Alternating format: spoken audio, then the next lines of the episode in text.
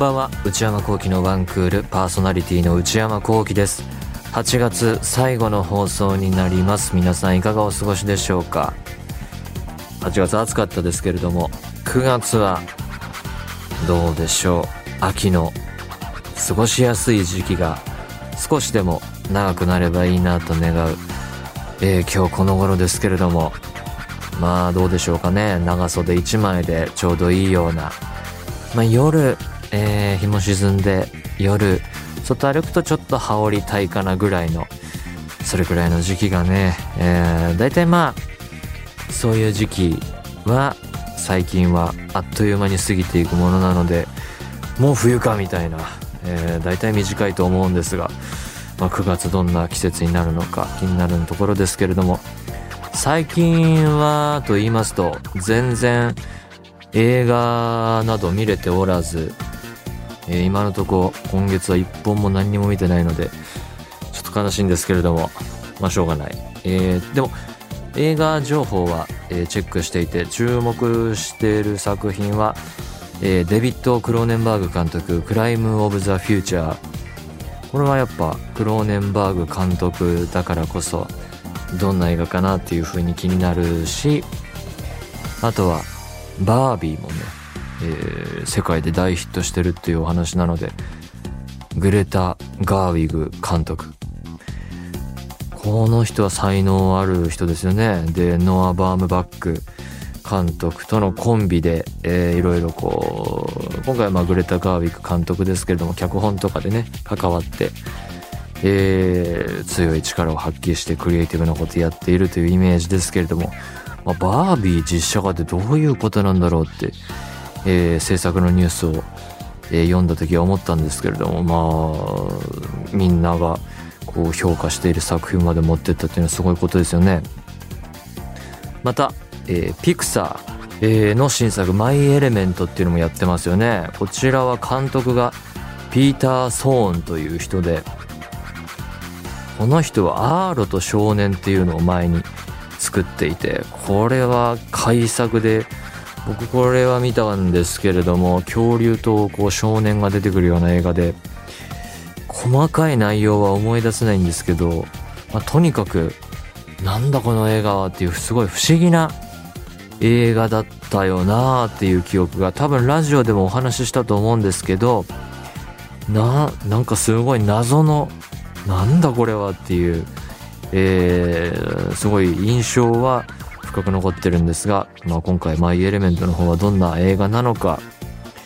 また、えー、ミッション・インポッシブルの最新作もやってますよね。これは、まあ、もちろん見てないんですけど自分の感想はちょっとこう想像つくっていうか多分まあアクションは確かにすごくて圧倒されるけどトーリーが置いてきぼりになってないかとかそういうことを思うと思うんですけどあまあでもねやっぱ映画館で見ると、えー、すごいいいんだろうし大きな画面で。だからね、えー、人も集まってるわけで。まあとにかくその辺は制作スタイルにが原因になっていて、えー、アクション先行してこういうアクションをやりたいっていうのを思い描くものをまず撮っていってこうなんなら後からストーリーを付け足していくような作り方でやっているっていう本当か嘘か分かんないような話がこう制作秘話とか、えー、インタビューとして、えー、よく出てくるのでとそれがまた役者さんとかのインタビューでもこうみんなが戸惑っているっていう話の行く末がわからないままこうとにかく撮影を続けてっていうほんそんなビッグバジェットの大きな予算をかけた映画でそんな作り方本当にやってるのかっていうような話が、えー、語られているのでまあ、そういうところに原因があると思うんですけどまあでもね、えー、ミッションインポッシブル見たいなと思いますね、えー、まあ、最近気になるのはその辺りでしょうか、まあ、9月いろいろ映画見れたらいいなと思いますそれでは内山昂輝のワンクールスタートです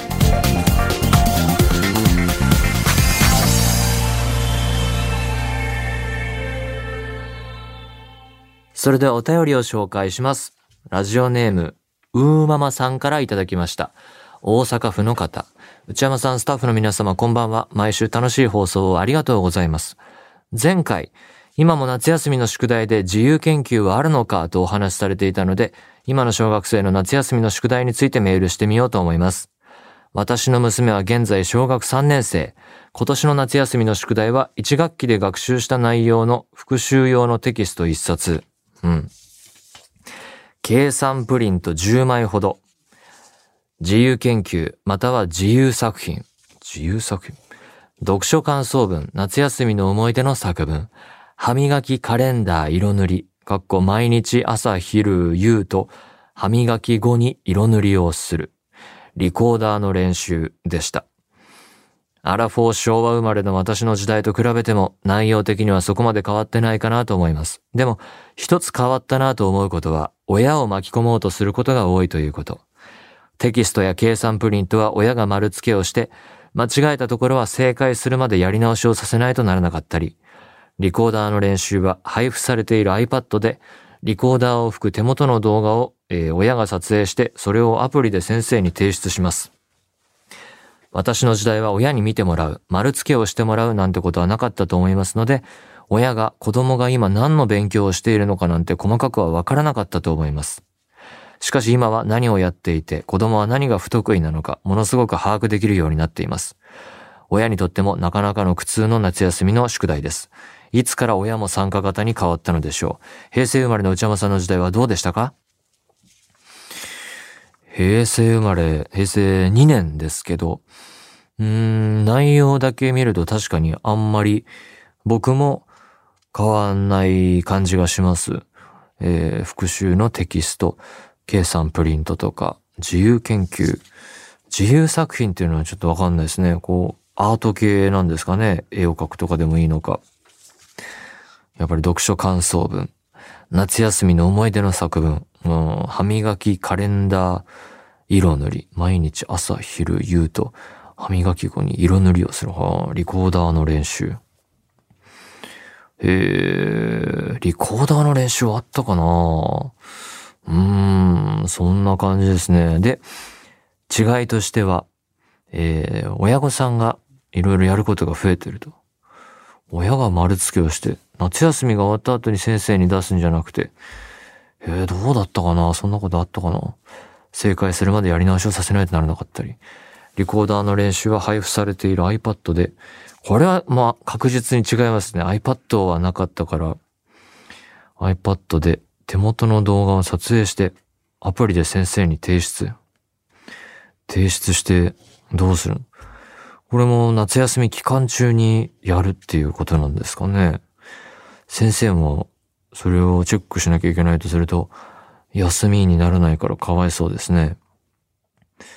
で、えー、親が、こう、子供の状況を把握できるようになっていると。いやー、不思議。これ、昔どうだったかな？ええー、でもまあ、違いは、そこここにね、見えますよね。その、えー、夏休み中にもろもろ仕上げて終わったら出すっていうスタイルじゃなくて、もう期間中から動画なりなんなりで、その理屈で言うと、アプリで提出するんだったら、なん、すべてのこといけそうですもんね。うん、それは、親御さんも大変だろうし、まあ、先生、ただ受け取るだけでいいならあれだけど、もう、チェックが始まるんだとしたら、先生も大変ですからね。うん、これはこう、不幸な時代なのかなという気がします。ラジオネーム、りょうさんからいただきました。漢字一文字。内山さんこんばんは。そろそろ夏も終わりに近づいてきましたが、内山さんはこの時期聴きたくなる曲はありますか？いやー、特にないです。私はフジファブリックさんの若者のすべてという曲です。いい曲ですね。どこか淡く、儚く切ないけれど、一瞬だけ学生時代の自分に戻れるような青春の記憶を自然と解雇させてくれるのがこの曲です。夏の終わりに聴きたくなる一番の理由は歌詞にある真夏のピークが去ったと、最後の花火に今年もなったな、が、毎年遅い時期に開催される地元の花火大会と結びつくため、打ち上げ花火を眺めながら脳内再生されたりします。なるほど。富士ファブリック。若者のすべて。いいですね。えー、真夏のピークが去った。最後の花火に今年もなったの。あー自分の状況とリンクすると確かに染みますね。えー、地元の花火大会。いいですね。真夏のピークは、いつ去るのことやらって感じですけどね。夏の終わり。真夏、まだ、まだ全然ですけどね。9月、9月までこう持ち越されそうだけど、いや、どうなんだ。おー、まあ夏のピーク、去らないですね。これも、9月に去るとなるとまた意味合いも変わってくるだろうし、おー、なるほど。まあでも、いい曲だと思います。ラジオネームカプリコさんからいただきました。神奈川20代女性の方。内山さんこんばんは。先日人生初の渡韓をしました。韓国に行ったと。その目的は8月31日まで開催されているニュージーンズと LINE フレンズがコラボしたポップアップストアです。昨年の夏はソウルの、えー、全然読めないんですけど、えー、〇〇島、かっこヨイドにあるショッピングモール、えー、ザ・ヒュンダイ、ヒュンダイソウルで冬はスイーツブランド NUDAKE でにて展開され、今回は LINE フレンズストアカンナム店と本出店の2店舗で開かれます。徹夜組という前日の夜や日付が変わった0時までに並ぶ方も大勢いるようで、連日早朝から長蛇の列だと聞いていましたが噂は本当でした。入店の時点でグッズの大半が品切れで、えー、なんていうんだ、BUNI、NI のぬいぐるみが奇跡的に残っていたので購入し、その場を後にしました。泣き、かっこ泣き。店内がとても素敵な空間だったので写真を送ります。内山さんは K-POP のグッズ情報も欠かさずチェックされているのでしょうか？いいえ。また今回のグッズはすでにオンライン等で購入されましたか？いいえ。写真が送られてきていますね。いろいろ、あの、このね、コラボした、えー、キャラクターのやつもあるし、見たことないような絵柄のやつもあるし、えー、サインも書いてありますね。へえ、 NewJeans、LINE FRIENDS がコラボしたポップアップストアです。えショッピングモールで昨年夏はやっていて、冬は季節ごとにやってるんですね。今回はまた LINE FRIENDS ストア。でみんな並んで、そうなんだ、グッズの大半品切れすごいですね。グッズ情報全然わかんないし、かといってその CD 取り寄せて買うとかもしてんだか、本当なんか、一銭も払ってないんで、全然ファンなんていうことは全く言えないですよね。そのニュージーンズにしろ、K-POP 全体にしろ、ジャンル的に。言っても、何にも、あれなんでいい大人が、仕事してるいい大人が、何も0円なんで、これはもう、何でもないというか、まあでも、K-POP の曲は、まあ、楽しませていただいているという言い方が正しいと思うんですけど、まあ、見たりね、聞いたりっていうのはやっていて、本当に、あ、この曲いいなっていうんで、しばらく聞いてると、今度はもう、こう、Spotify とかに新しいのが出ていたりとかして、すごいこう、次から次へと新しい音源が来るので、そのスピード感っていうものに圧倒されますけどね。いやー、すごい XG とかもね、新しいのまた出てたし、本当にもう、見逃せないものがあっという間にこう流れてきて、そのスピード感に圧倒されているっていう感じが最近はします。ということで何でもいいので送ってみてください。皆様からのお便り引き続きお待ちしております。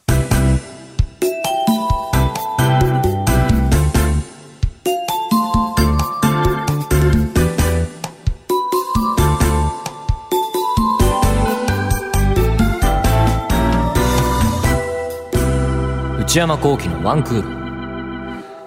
内山幸喜のワンクール。続いてはこちらのコーナー。クイズ、ヤング。このコーナーは10代から20代前半ヤングの皆さんから33歳になった内山幸喜が知らなそうなことをクイズ形式で募集して僕が頑張って回答していくコーナーです。こちらのコーナー、この方に今回も問題を出題していただきます。はい、えー、番組プロデューサーの内田です。よろしくお願いします。よろしくお願いします。最近はどうですかね？夏終わろうとしていますけれども、クイズはたくさんいただいているあクイズんでしょうか？はおかげさまで、はい、あたくさんもういただいてますんで、おありがたいですね。日も出していこうかなと。解けるかな。一個聞いていいですか？はい。解く気あります？いや解きたいなと思ってやってますけど。あ、よかったよかった。はぜひちょっとね、今月1歳年取りましたけどい、はい。ぜひあのね、ヤングを吸収してもらいたいなと思いますので、はよろしくお願いしい、おます。願いします。じゃあクイズお願いします。はい。えー、最初はこちらからいきます。えー、ラジオネーム、まなみさんからいただきました。問題ですって言わないんですか？あ、問題です。問題です。あ、えっと、後から言うつもりだったんあ後から言うつもりです。あごめんなさいそれは それはそういやいやいやご自分のタイミングでちょっと、ちょっと、すいません。申し訳ないいやいやいやいや、ちょっと見くびりましたねいやいやいやいや、ちょっと、すいません。ちょっと、さっきちょっと、はいはい前段があるんでね、ちょっとあすいませんすいません。えー、ラジオネーム、まなみさんからいただきました。うん大阪府、えー、二十歳の方ですね。二十歳えー、内山さん、内田さん、スタッフの皆さん、こんにちは。こんにちはえー今回は私の通う大学で時々飛び交うある言葉の出題です。はい。ああそれがそういうことだったの？学費チュルチュル。え？学費チュルチュル。もうなんか私たちの周りで流行ってるだけっていう言葉ですもんね。あ学、でも、もう早速ヒントになっちゃうかもしれませんが、世間的にも？全、あの、まあ、まなみさん曰くなんでちょっとあれですけど、うんあの、全国的に主に大学生が使っている言葉だと思いますと。おお学費？チュルチュル。チュルチュル？なんか分かった気がするなこれお、一発でいけるかもしれないですねいいんですかね言っちゃっていやー、幸先いいっすね。ああ。あのー学費を無駄にしている人。ブブー。え？そのなんか、なんか勉強、が大学行かないとかサークルばっかやってて、とか、もう全然勉強しないとうんか寝ちゃってるとか、アルバイトに向かってるとか、で、学費せっかく親御さんに出してもらったのに、はいはいはい。なんかその意味がないな、みたいな状態を表す言葉。違います。それ以外なんかあります？ただ、学費でしょ？ちょっと、近いは近いですね。あの、ヒントいただいてるんですけど、あありがたい。チュルチュルは、うん。吸い取るという意味ですと。だから、その、吸い、吸い取っちゃって、吸い取るだけ吸い取るけど、はいはいはい。それをこう、ちゃんと身として出てこないっていうか、えっ、とですね、どっちかというと逆ですかね。あ、大学行くって言ってるんだけど、うん本当は行ってなくて、はいはいはい。あの、学費で遊んでる。ああ、もう超悪いですね。あ 受かったことも嘘で、あ実は大学行ってない。ー、はいはい。逆ってそういう意味じゃないですね。逆？あの、つまり、チュルチュルの対象が、親御さんではなくて、ああ。逆ってことですよね。いや、だから吸い取って、はいはい。えー、遊んでる？ああ、その、全体的に逆かもしれないですよ。その逆。その逆？学生側が吸い取るの、学生が吸い取るは合ってます。学生が学費を吸い取る。学校から？学校、え、それ暴力事件みたいないやいやいや、どういうことですか？どういうことわかんないです。だって、よこせや、みたいな。いやいやいや学費返せや。いやいや、大学生、大学生。あの教授遅刻してきたぞ、みたいなそこまで、あれですよね。もうちょっとまあ、もう少し、なんか、あの、別にへ、まあ、なんていうのかな。平和だと思いますけどね。平和。うん。学費チュルチュル。なんだろうえー。チュルチュルの対象は、だから学校の方、そうですね。いやこれわかんないな吸い取るからか、何を吸い取るかってことですよね。うん。高3でいいですか？いや、これは高3ですね。えっと、あ、でも結構いいとこ言ってたと思うんですけど、えー正解は、学校で無料で利用できるものや施設を活用すること。当たり前じゃん、そんなの。だってそれは、それは別にその、あ、でも当たり前なんですけど、はい。ちょっと、まあでもこれギリ、まあギリというかあれですかね。えっと、うんえーまああのーちょっと続けてみますと、はい。つまり学費を払っている以上もらえるものはもらっておこうという考えそ方です。りゃそうだよ。えーほとんどの場合、スマホや PC を教室で充電したりするときにみんながよく使ってますと。あ、それは確かにグレーな感じですよね。なんかそれ、ルー、学、なんだ、大学ごとにルールとかあんのかもしれないけいど、そこまでは含めねえよっていう学校側の主張もあるかもしあれないしね。ね。確かにそれは分からんな。そうそうそそれを、えー、学費チュルチュルっていう言葉でまあ表現してるちょっとそれと僕のあれは分けてほしいんですけど でもその大学ってそういうのあの先生にいろいろ教えてもらう講義を受けるっていう以外にもやっぱその施設を。利用するその運営にも学費は使われてるわけだから図書館にしろライブラリーセンターみたいなところにしろ。それで言うと僕はサークルっていうのをほとんどやってなかったので、その学生会館みたいな。サークルの部屋がこう並んでいて、えーそこにみんな溜まり場になってるっていうのを全然体験してないんですよ。全然チュルチュルチュルできなかったっていうのはずっとこうね、あの、抱えている、えーコンプレックスじゃないですけど、文句を言いたいところなので、その電気はそのルールに従ってほしいですけど、まあね、大学の使えるものは使おうっていうのは、まあ当たり前だと思いますよ。はいはいはい。うん。ねそれもうちょっと言ってるやつが、まあ、だからチュルチュルってことですよね。ねちょっとまだわかんないですね、すねその辺は感覚が。続きまして、はい。えー、みかん飴さんからいただきました。はい。えー、静岡県19歳の方です。はい。内山さん、スタッフの皆さん、こんばんは。こんばんは。10代も残りわずかなので、記念にメールを送らせていただきます。10代。うん。最近、TikTok では、疑問を言った後に首をかしげながら言う言葉が流行っていますいや、。これなんかで見たことある気がするな。それは何でしょう？な、なぜ、な、な、なん、なん、みたいなやつよね。ああ、もう一回言ってください。インスタ見てるから。何、なぜ、なぜ系のやつよ。何、なぜ、なんで、なんでみたいなやつだと思う。ね。クイズなんで。なんか、スパッ説と得ではなく。スパッと言ってもらっていいですか？なんで、なんで、なんで、みたいな。なんで、なんで、みたいなやつ。これクイズなんで、ちょっと厳密にいきますんで。なぜ、なぜ、なんで、なぜ、なぜ、なぜ、なぜ、あの、どっからこう、どっから答えですか？なんで、なんでなんで、ああ、近い。なぜなぜ？あ、正解。お、え、来た。やった。正解。おご存知だったんですいや、ね。今その、騎士感はあるよ。騎騎長感というか。正解は、うん。なぜなぜ。な、なぜなぜ？小さいあですね。なぜなぜ。それな、何が元なんだろう？こういうミームって。なんですかね。だ、な、多分誰かが言い始めたんだと思うんですけど、うん。まあでもまあまあ、簡単に言うとなぜなぜだとは思うんですが、それが何なんだろなんですかね。僕もそんな TikTok 見ないでわかんないですけう。ど、わ、見ないからわかんない。音楽的にはだから多分語尾につけるって書いてるんで、これ使い方でありますけど、痩せたいって言いながらお菓子を食べてるのなぜなぜって書いてるんで、はあ。音楽的、音楽的、まあ言い方としてはそういうなんかあれなんじゃないですか。わかんないです。そこまで書いてなかったね。高3ですね、これは。いやいや、でもこれ、あの、見事正解っていうことで。はいいやあそうですよねさすがですね。はい。続きまして、はい。ラジオネーム、春巻さんがいただきました。はい。えー神奈川県25歳女性の方です。うん。えー20代前半最後の記念にクイズヤングに送ってみます。うん。インスタグラムで同世代インフルエンサーの方が使っているのを初めて、えー使っているのを見て初めて知った言葉なのですが、インフルエンサー。えーこれは内山さん知らないだろうと思ってメールしました。はでは問題です。あ。あ、来た。てーてーとは一体何でしいや、ょうか？これもわかるな、俺。?TT って表記することがあるそうです。あれ、尊いじゃない？やった。正解。やっぱ俺、若いんだな。若いですね。ああ、分かっちゃうね。これなかなかクイズヤングになるぐらい今日正解しません？インターネットを見てますからね。インターネットを見ている。インターネットを見ている。インターネットを見ていますかインターらね。ネットを見ている。すごいですね。うん。なんか、まあ、一応その答えでしょ、ちゃんともう読みますけど、はい。てーてーとは尊いという感情を表すインターネットスラング。そうそう、スラングだよね。えー好きなキャラや配信者の魅力的な様子を前にして、えー好きや萌えを通り越して感情が高まった場合に使用する。あ、そういうことなんだ。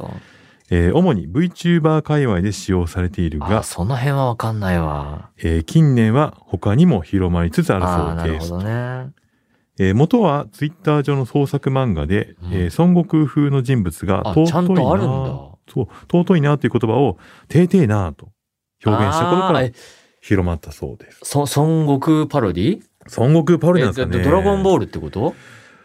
まあ、だから、まあ、孫悟空風の人物っていうのがどこまであの、孫悟空なのかちょっとわかんないですけど、あのわかんないけど。え、そういうこと？まあ、そこから来てるっていうことああ、でもそうだよね。うんだから、確かにそのキャラクターのモノマネでそそういう風に言うっていうのがあるから、え、その語源は知らなかったわ。そうそういう転がっていくのがインターネットっぽいですよね。そうですよね。元のネネタはわかんないんだけど、うんうん。なんかユーザーが使ってって、転がってって、こう増殖していって、で、元ネタもそもそもはパロディで、みたいな。はいはいはい。ああ、インターネットを感じるな本日は以上です。あ。今日は結構勝率高かったですね。いやすごかったですねあまあこんなもんですよ。ということで、引き続き10代から20代前半ヤングの皆さんからの今流行っていることや自分たち世代の常識クイズを募集しています。自分の身の回りだけで流行していることなど局地的なものでも大丈夫です。以上、クイズヤングでした。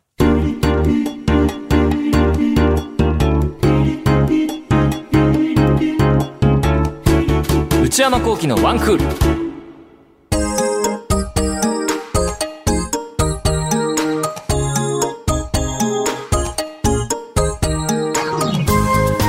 内山幸喜のワンクール、そろそろお別れのお時間です。番組では皆様からのメールを募集しています。現在募集中のコーナーは、皆さんがどんな毎日を過ごしているのか、一日のスケジュールを教えていただく人生。恋人や友人や知り合いなどとどこで出会ったのかを送っていただく、ここで出会いました。